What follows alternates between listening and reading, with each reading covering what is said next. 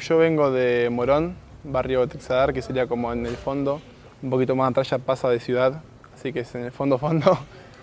Eh, y nada, yo me crié con mis dos abuelos y con mi mamá solamente, así hasta los 19 más o menos, o 18 si no mal recuerdo, que mi abuelo murió. Después con el tiempo mi abuela se fue con, a vivir con mis tías y nos quedamos con mi mamá. El chico no, hice demasiado de mi vida. Medio vago, chavo. Pero inteligente, sabía lo que hacía por lo menos.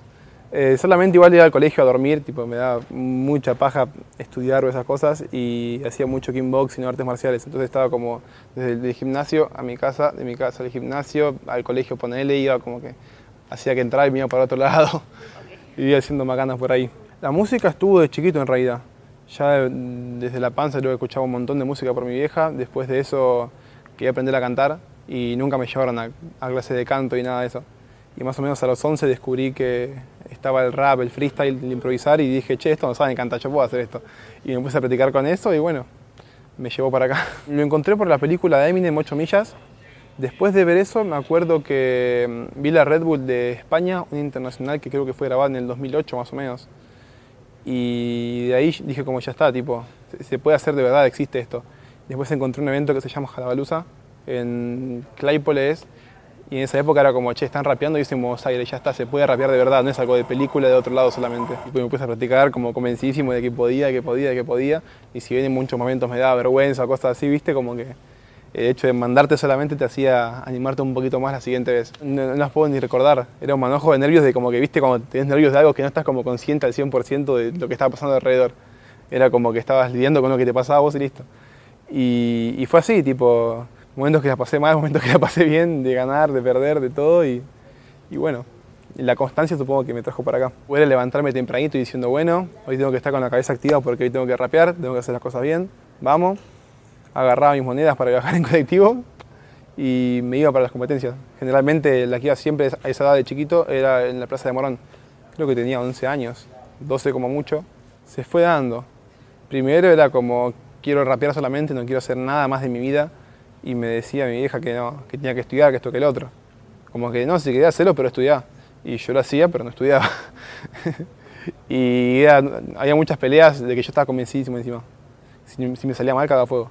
Pero estaba convencidísimo de que mi vieja me decía, no, tenés que estudiar, que esto, que el otro, porque yo no quiero mantener un vago. Yo como, bueno, echame a la calle, yo me voy a la calle y me pongo a rapear, junto cartones con los pibes, nos vemos. Y, y bueno, no, no, me echaron por suerte, pero eh, primero era eso, después era como, che, mirá, me están dando 500 pesos por evento y después fue aumentando y aumentando y aumentando y más eventos y más cosas y fue como de repente podía comer. Soy arena movediza, el que me pisa se muere. Fue algo loco, creo que de hecho todavía como que sigo intentando caer en, en todo lo que está pasando alrededor. Nunca lo terminas de procesar, siempre estás como pensando en lo siguiente que tengo que hacer y no en dónde estoy parado ahora, en lo que estoy haciendo. Siento que no me llega a, a, a chocar tanto.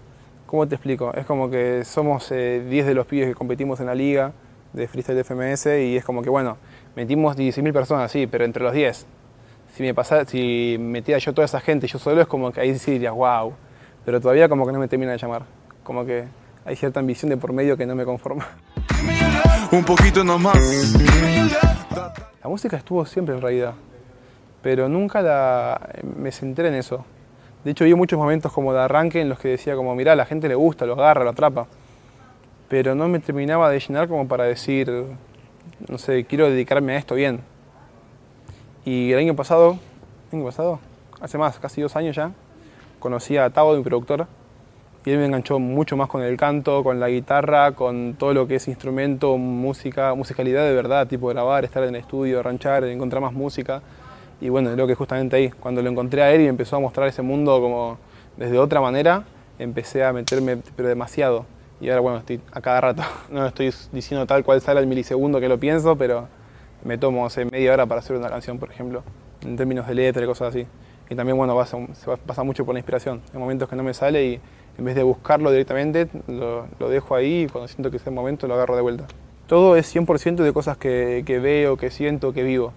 Eh, creo que yo y mi grupo, de, eh, el ambiente en el que estoy, digamos, tenemos mucha fidelidad con el tema de la palabra y de eso. No me gustaría mentir, no podría mentir, no me gustaría, no sé, decir alguna pavada que sé que es mentira y andar por el barrio y que me digan, che, yo tuve un tema tuyo que dijiste esto y nada que ver, ¿qué es allá? como que no me gustaría, no sé. Yo no soy así por lo menos. Antes de desayunar o algo ya estoy con la guitarra. Ya estoy cantando, tipo molestando ahí, haciendo ruido de temprano. Después nada, desayuno, estoy un rato ahí, me voy al estudio a eso de las 2 de la tarde y me quedo grabando con Tau hasta no saber a qué hora. Y generalmente a la noche me voy a entrenar. Lo más lindo es, creo que es el recorrido. Y lo más difícil también es el recorrido. Pero todo queda como anécdota para, eh, cuando mirás para atrás y es como decir, mirá, ya pasé por esto, qué loco. O, sé, o mirá, en este momento no, sé, no teníamos plata para volver a algún lado y nos fuimos igual. Capaz que dormimos en la plaza, pero nos fuimos a hacer el evento y salió bien. Creo que haciendo shows sería eso, como siguiendo con todo el lado musical, explotándolo de verdad. Pero es eh, 100% el lado de vivir música.